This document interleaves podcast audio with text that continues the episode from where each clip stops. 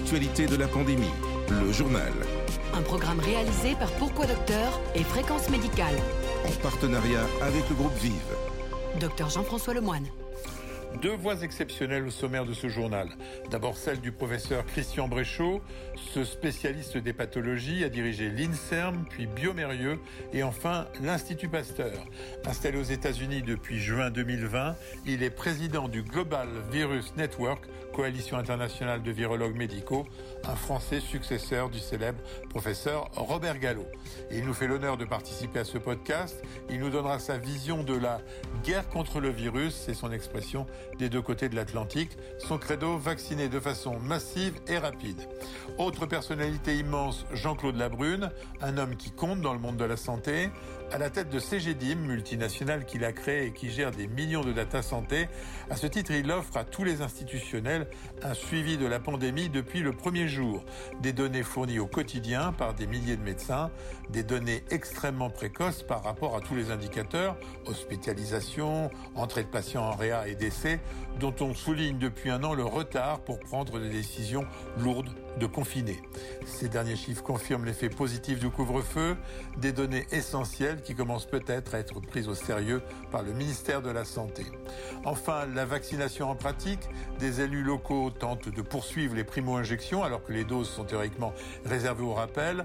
Rencontre entre Thierry Borsard, rédacteur en chef de Pourquoi Docteur, et le maire d'une commune d'Île-de-France qui nous racontera comment elle s'est organisée pour gérer cette situation.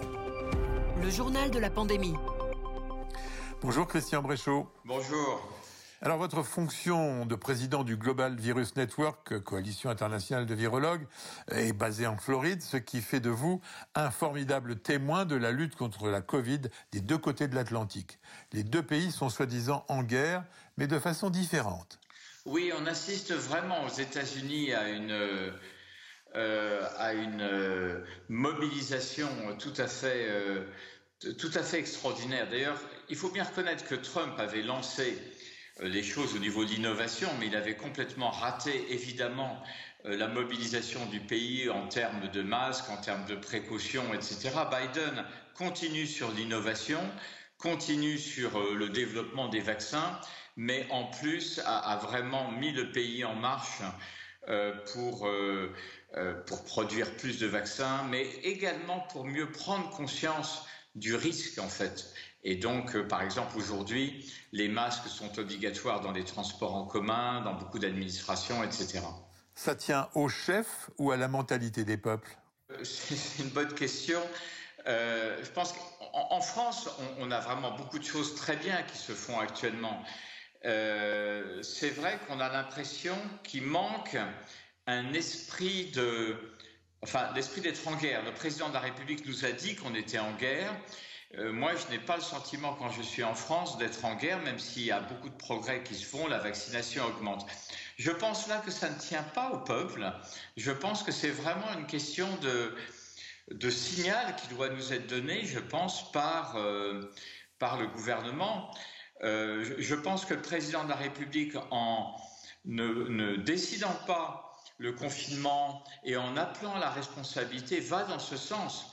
Mais j'espère qu'on puisse euh, euh, plus intégrer les forces. Pour être plus précis, par exemple, est-ce que l'armée peut aider sur la logistique? Est-ce qu'on peut mettre en branle euh, plus de, de compagnies qui puissent produire du vaccin? Voilà, mettre un peu plus tout, tout ensemble, tous ensemble pour avancer un pays plus réaliste que l'autre, mais un pays qui jusqu'ici a très mal géré la pandémie. Encore une fois, les États-Unis euh, ne sont certainement pas un modèle. Euh, du fait clairement des mauvais signaux qui ont été donnés par l'administration Trump, il faut être clair. Euh, et encore une fois, c'est ce que Biden essaye maintenant de, redresser. Le paradoxe des États-Unis, encore une fois, c'est que l'innovation a été au rendez-vous. Euh, et ils font des choses extraordinaires, mais par contre, le reste n'a pas suivi du tout. Alors la guerre économique devient une guerre de doses. Qu'en pensent les médecins américains? Ils sont protectionnistes? Euh, Les médecins américains sont un peu protectionnistes, oui. Le public américain est, lui, notoirement plutôt xénophobe et ne doit pas se formaliser. Le public est très très effectivement America First. Et euh, il est clair que quand Biden dit 100 millions de doses pour, euh, dans les 100 premiers jours, eh bien, euh, ça ne trouble pas les Américains de savoir si les Européens auront leur dose ou pas. Bien sûr, ce n'est pas tous les Américains, ce ne sont pas tous les Américains. Mais globalement, l'Amérique est centrée, encore une fois, dans un esprit réellement de guerre, assez uni globalement, et effectivement très centré sur l'Amérique. L'Europe menace AstraZeneca, une multinationale. Vous en pensez quoi? Oui, ça, je, ne sais pas bien quoi penser d'AstraZeneca parce que je ne sais pas quelles sont les, raisons qui sont derrière. Mais je pense que c'est bien en tout cas que l'Europe euh, se soit manifestée d'une façon forte. Euh, on, a vraiment besoin de ces doses. On a vraiment besoin de ces doses. On a besoin que les contrats soient respectés. Et effectivement, c'est euh, voilà, il faut il faut en sortir. il faut en sortir très vite en fait. La France a choisi, par la voix de son Premier ministre vendredi soir, de ne pas confiner. Un pari courageux que vous soutenez? Oui. Je trouve que c'est un pari courageux. D'ailleurs, je viens d'apprendre que l'Italie a décidé également de lever un certain nombre de restrictions. Euh, moi, je trouve que c'est un pari courageux. Évidemment, on est tous d'accord, il va falloir suivre dans les dix jours qui viennent la progression de l'épidémie, du variant, des variants, etc. Mais je pense qu'on ne peut pas se permettre un nouveau confinement. Pas de confinement aux États-Unis, des restaurants ouverts, peu de masques, c'est tenable? Alors, euh, c'est la bonne question. Écoutez, d'abord, il faut vraiment souligner qu'on doit être très humble et qu'il y a beaucoup de choses qu'on ne maîtrise pas. En Floride actuellement, alors que les restaurants et les bars sont ouverts, on assiste depuis 15 jours clairement à une décroissance de l'épidémie qu'on ne comprend pas. Euh, donc, ce que je cherche à dire, c'est que euh, c'est tenable si, d'une part, on a de la chance, et c'est tenable si on respecte les mesures. On revient toujours à ça. Hein. Euh, les masques, la distanciation physique, le lavage des mains, un respect dans les restaurants. Et je trouve que c'est assez bien respecté, par exemple, là où je vis en Floride, des, des, règles de base. Oui, à ce moment-là, ça peut être tenable. Derrière, il est évident qu'il faut qu'il y ait la vaccination, la vaccination, la vaccination. En dehors du défi de la mise au point d'un vaccin, qui a magnifiquement été relevé, la thérapeutique ne vous paraît pas le parent pauvre de cette pandémie? Il y a deux parents pauvres, la thérapeutique et le diagnostic.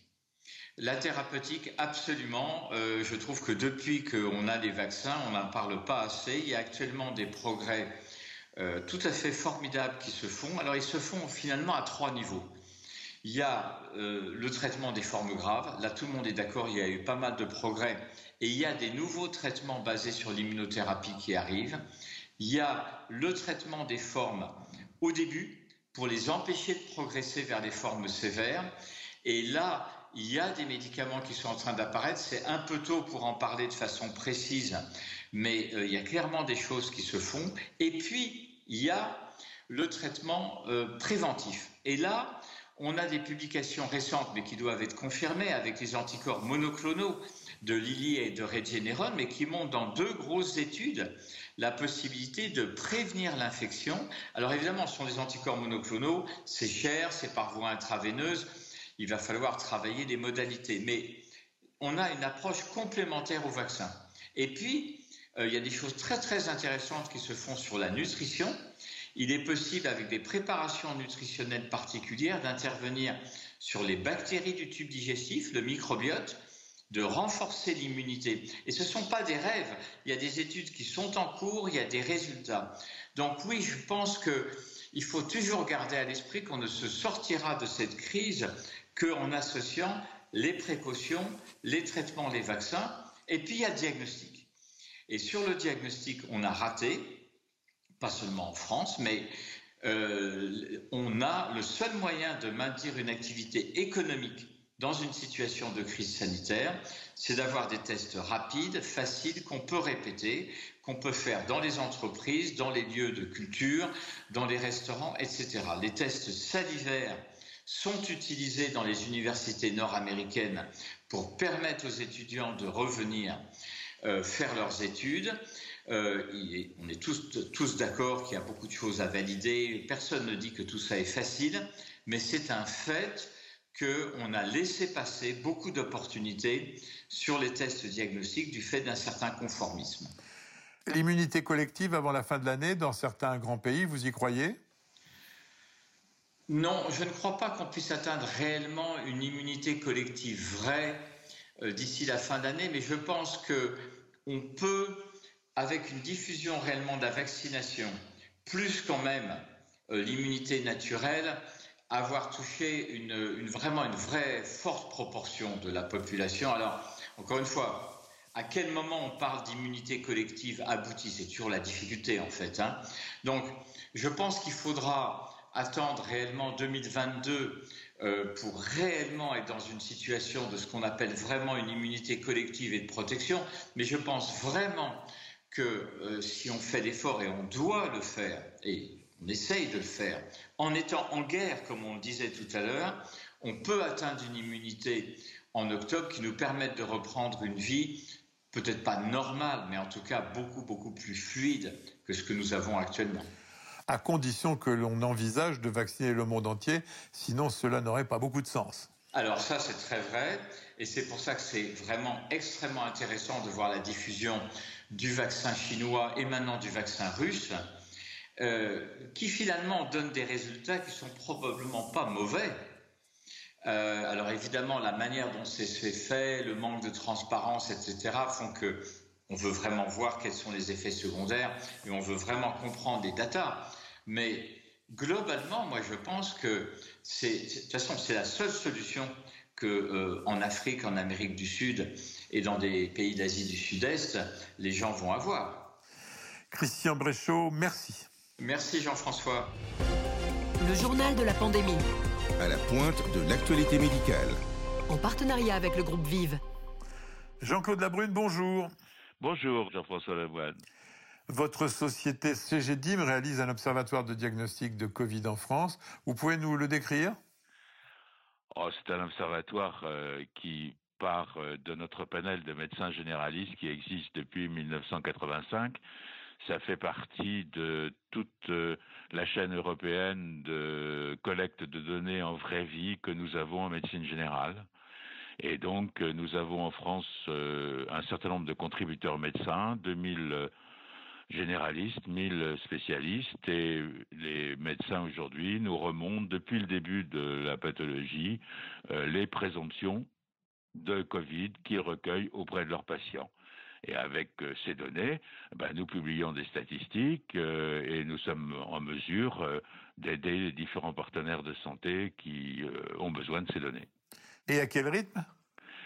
Nous collectons les données chaque jour, euh, donc euh, nous avons effectivement un jour de retard par rapport à la réalité, mais nous sommes, euh, disons, complémentaires de Santé France.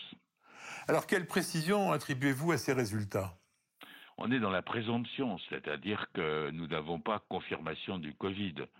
on n'a jamais fait véritablement les rapports entre présomption et réalité, puisque nous n'en avons pas les moyens de le faire.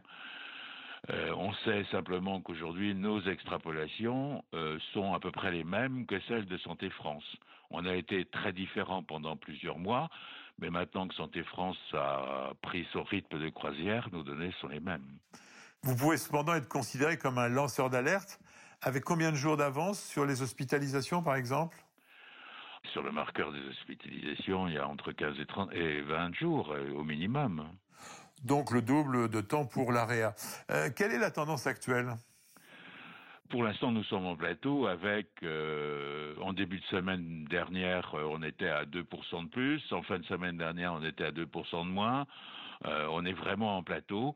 on va attendre aujourd'hui les chiffres de lundi et de mardi pour savoir si nous sommes, si, vraiment le couvre-feu a eu les résultats escomptés pour nous, le couvre-feu a été positif. Alors, vous dire que le couvre-feu positif, c'est 18h ou 20h, on n'est pas capable de vous le dire aujourd'hui. On pense plutôt que c'est 20h que 18h. Mais ça, c'est une autre histoire. Vos chiffres confortent la décision de ne pas confiner prise par notre président? Ah, tout à fait, tout à fait, tout à fait. Euh, on est véritablement aujourd'hui dans l'indécision concernant la montée ou la baisse prochaine du Covid.